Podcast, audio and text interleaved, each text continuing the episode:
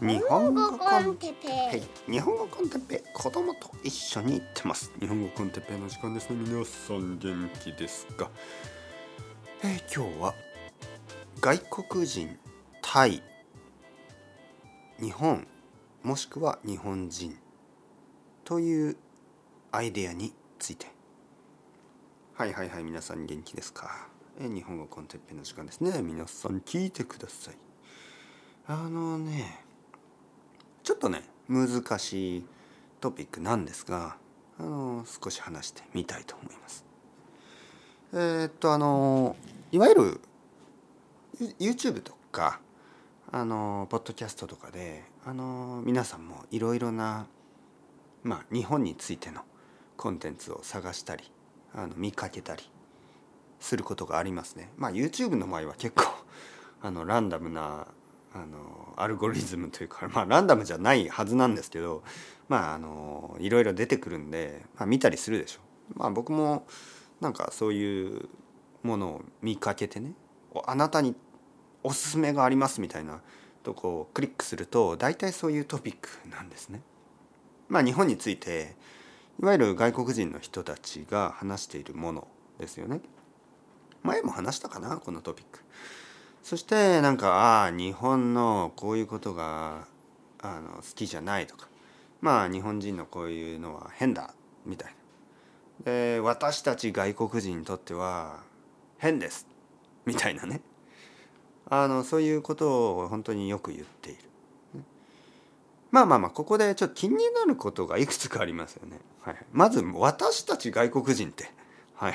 あなたたち外国人いつ unite したんですか？ね そういう日本以外のあの外国人がみんな同じグループになってるね。いわゆるなんか外人グループ外国人グループ。いつですか？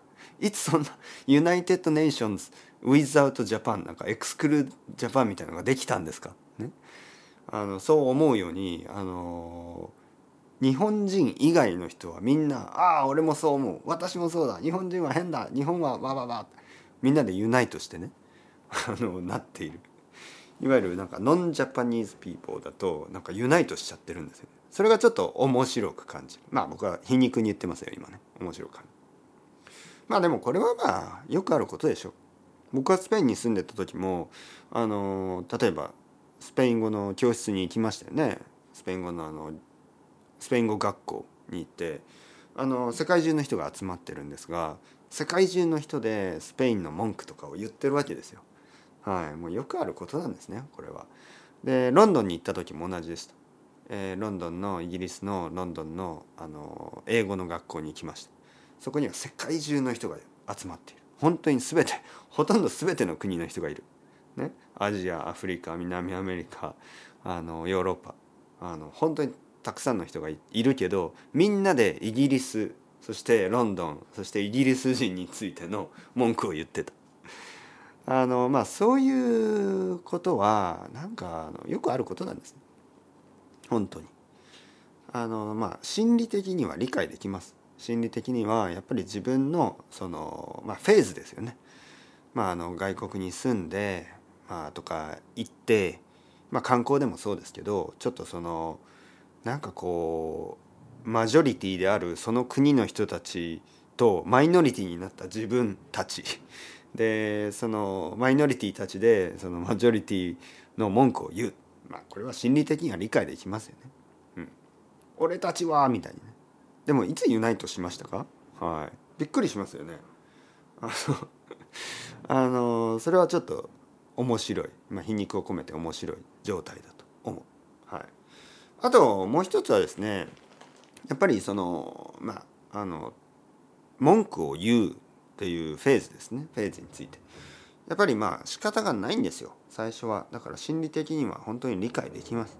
あのやっぱり変だと思いますよね。例えば観光でもね日本に初めて来てなんかいろいろ見ると楽しいこともたくさんあるけどやっぱり変だと思うことはたくさんありますよね。でそれはあの普通でしょ。自分の文化と違うから、ね、そしてまあ1週間とか2週間いればまあいい経験もするけど悪い経験もするでしょ？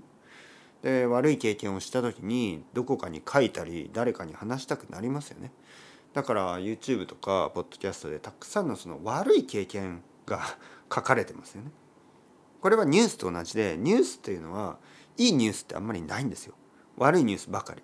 なぜかというといいニュースには価値がないですね。いいニュースには価値がないと信じられてます。だから悪いニュースばかり。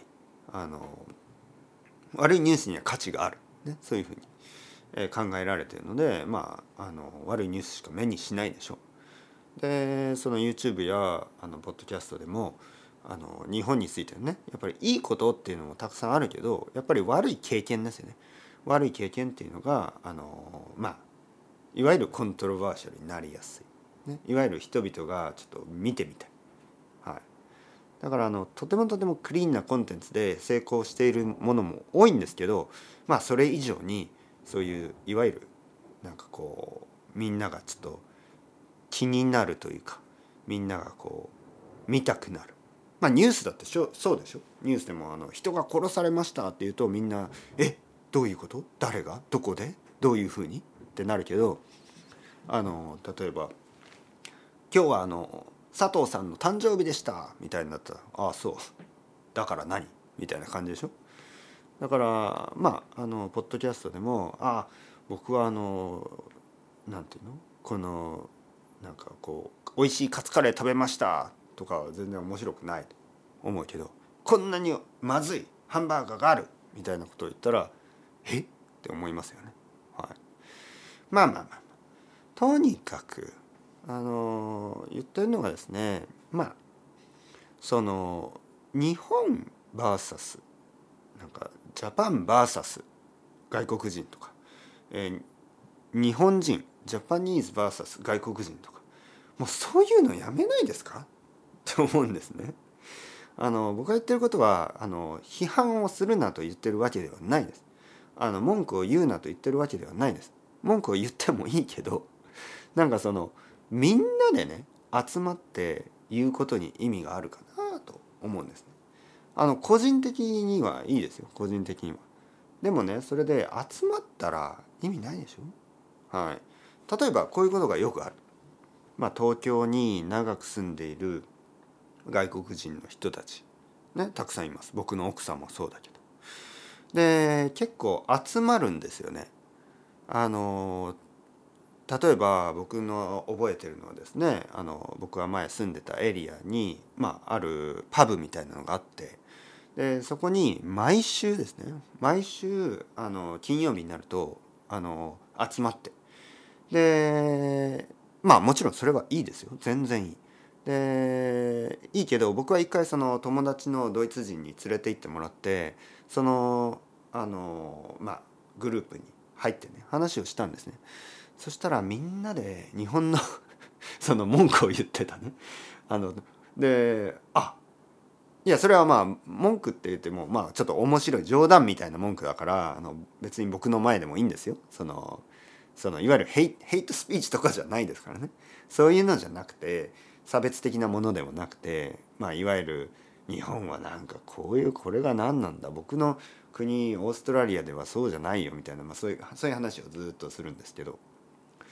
あのまあ10年近く住んでいる英語の先生とかなんですよ。みんななんか英語の先生たちで、えー、日本語は全然話せない。少ししか話せない。でまあ友達はみんなその英語を話す人たちででそういう話をずっとしてるわけですよね。でまあ日本人の友達がいないっていうようなあの不満も言ってるわけですよね。で僕はそれを見てちょっとあのああまあその意味はないなと思いました。意味はない。ね。そのその毎週集まってそうしている彼らのそのこと自体には意味はない。いやむしろなんか自分たちが好きなあのなんか音楽とかの話とかあのそういう話をした方がいいんじゃないっていうぐらいいわゆる全然建設的じゃないですよね。もしそういう話を日本語でねするんだったら、まあ、日本語の勉強という意味であの意味があるんですけど英語で毎週集まってそうやって話してても意味はないだろうなと思いました。何も生まれない。はい。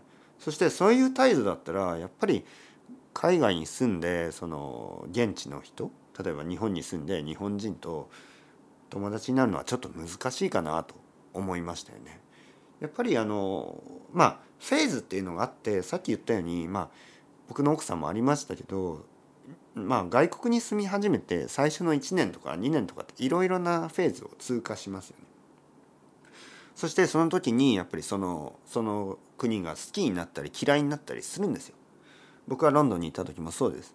最初ロンドンが好きでその後嫌いになってその後好きに戻って、まあ、そういうフェーズはあの経験しますよね。でもまあ何年かしたらまあニュートラルに戻るんですよ。もちろんいいこともあるし悪いこともある。そして人によって違う。ね、そういうふうにあの理解が大人になるんですけど大人の理解をするんですけどまあなんかまだうわこれはなんだ変だなんでこれはこんななんかマヨネーズを入れるんだとかまあそういうレベルのことを10年も言い続けるのはどうですか、ね、どうして日本人はこんなにマヨネーズをつけるんだとか？いやいやいやもうそんなことまだ言ってんの？そんなことまだ言いますか？はい。冗談だったらいいけど冗談じゃないあの言い方だとちょっとびっくりしますね。え？それはスタンドアップコメディなの？スタンドアップコメディだと分かりやすいようなそういう冗談を言いますよね。まあ仕事だからね。あのたくさんの人が理解できるような冗談をあえて言うのがスタンドアップコメディ。仕事だから。まあそれはあの理解できるんですけどえ仕事じゃないのに？マヨネーズのことそんなに言ってる？みたいなね。はい。まあまあまあ。とにかくとにかくですよ。あのフェーズがあるのは理解します。だからあの例えば皆さんの中でもねそういうフェーズに今いる人はあのどんどん文句を言ってください。日本の文句日本人の文句どんどん言ってください。まあできればあの一人で、ね、たくさんの人と集まって毎週毎週言うのは意味がないですからあのできるだけ一人で、えー、言いまくってください。感じまくってください。もし言いたかったらあの僕とレッスンでレッスンの途中に言いまくってください。そういうフェーズあります。みんな必要です。だけどまあしばらくしたらですねそれが落ち着いてまああのもっと受け入れられるようになるんですね。でそこから始まります。新しいあのいい関係が始まる。だからそのジャパン VS っていうコンセプトはあのテンポラリーではいいんですけどあのずっと引きずらないようにしてくださいね。そうじゃないとあなたにとって良くない。それだけが言いたかったことです。